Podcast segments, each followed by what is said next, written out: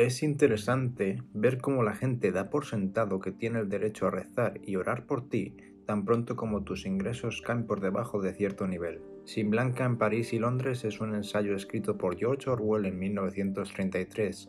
Se describen las experiencias de Orwell como escritor en apuros en París y de vagabundo en Londres. El libro se divide en dos partes. Primero nos sitúa en París, donde nos cuenta las miserias que tiene que pasar para conseguir un trabajo mal pagado como platos y ayudante de cocina. Una vez se traslada a Londres, toca fondo y vive un tiempo en las calles con un grupo de vagabundos. A través de estas experiencias, Orwell aprende sobre las realidades de la pobreza y las formas en las que la sociedad los trata injustamente. Escribe sobre la corrupción y la codicia de los ricos y las formas en que son explotadas las bases de la sociedad. Orwell llega a París en la primavera de 1928, donde encuentra un alojamiento en un pequeño hotel. En el hotel había personajes muy peculiares. Los barrios bajos de París son un imán para los excéntricos, gente que ha caído en uno de esos surcos solitarios y medio desquiciados de la vida ha renunciado a ser decente o normal. La pobreza los libera de los patrones normales de comportamiento igual que el dinero libera a la gente del trabajo. Durante el otoño, incapaz de ganarse la vida como escritor, se ve obligado a buscar trabajo, entrando en un mundo sórdido rodeado de personas con el mismo objetivo que él, sobrevivir. La mayor preocupación es alimentarse, el resto es secundario. Su primer trabajo fue lavar platos en un gran hotel donde vio las repugnantes condiciones en las que trabajaba el servicio camareros con las uñas sucias y apestando a sudor rancio, mezclando ensaladas a mano y un sinfín de actitudes que harían que cualquiera se echase las manos a la cabeza. Posteriormente, encuentra un trabajo en un restaurante recién abierto por un conocido. Orwell descendió a las profundidades de una cocina subterránea para convertirse en el plongeur del establecimiento, reemplazando a una mujer de unos 60 años que decía haber sido actriz pero que probablemente era una vieja prostituta. Trece horas al día, seis días a la semana, durante más de 30 años. Toda una vida en el subsuelo. El trabajo no ofrecía posibilidades, no requería ni una pizca de habilidad y carecía por completo de interés. El trabajo era más bien aburrido, pero igualmente agotador, ya que requería trabajar de 60 a 100 horas a la semana la tarea elemental era la limpieza de cacerolas de cobre.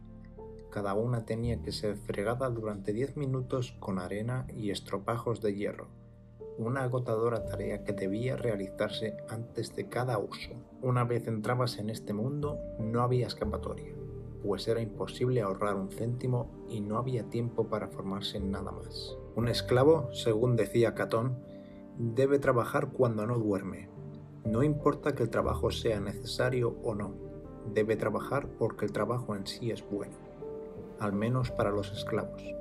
Este sentimiento pervive aún y ha ido amontonando pilas de trabajo ingrato, vil e inútil.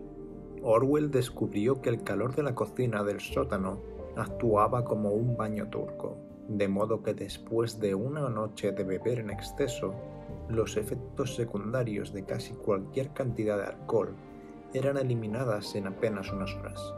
Esto era una práctica muy habitual entre los compañeros. Orwell toma la decisión de ir a Londres porque había una oferta de trabajo mejor pagado y más sencillo. Pero al llegar ahí se encuentra con que han postergado varias semanas la fecha de inicio, por lo cual no le queda otra que aguantar y buscar refugio entre las pensiones más baratas y en albergues para mendigos se unió a un grupo de personas que deambulaban sin rumbo, bajo la lluvia y el frío helado con la esperanza de obtener un lugar por la noche donde cobijarse. La vida consistía en nada más que largos y miserables paseos y comidas a base de pan y margarina. Descubres que cuando te mantienes una semana a base de pan y margarina, dejas de ser una persona y te conviertes en un estómago con órganos accesorios. Caminar es la forma de vida para los vagabundos londinenses, principalmente debido a que las normas les obligan a salir a la calle día tras día. La mayoría de los vagabundos no son delincuentes y caminan grandes distancias para evitar el largo brazo de la ley. Los vagabundos no solo tienen que caminar largas distancias entre albergues, sino que también deben tener mucho cuidado de no tener un centavo, o al menos esconder el dinero que tienen ya que el requisito para cobijarse en los refugios es no tener dinero. Tales leyes no tienen sentido y parecen estar diseñadas para asegurar que los pobres sigan siéndolo.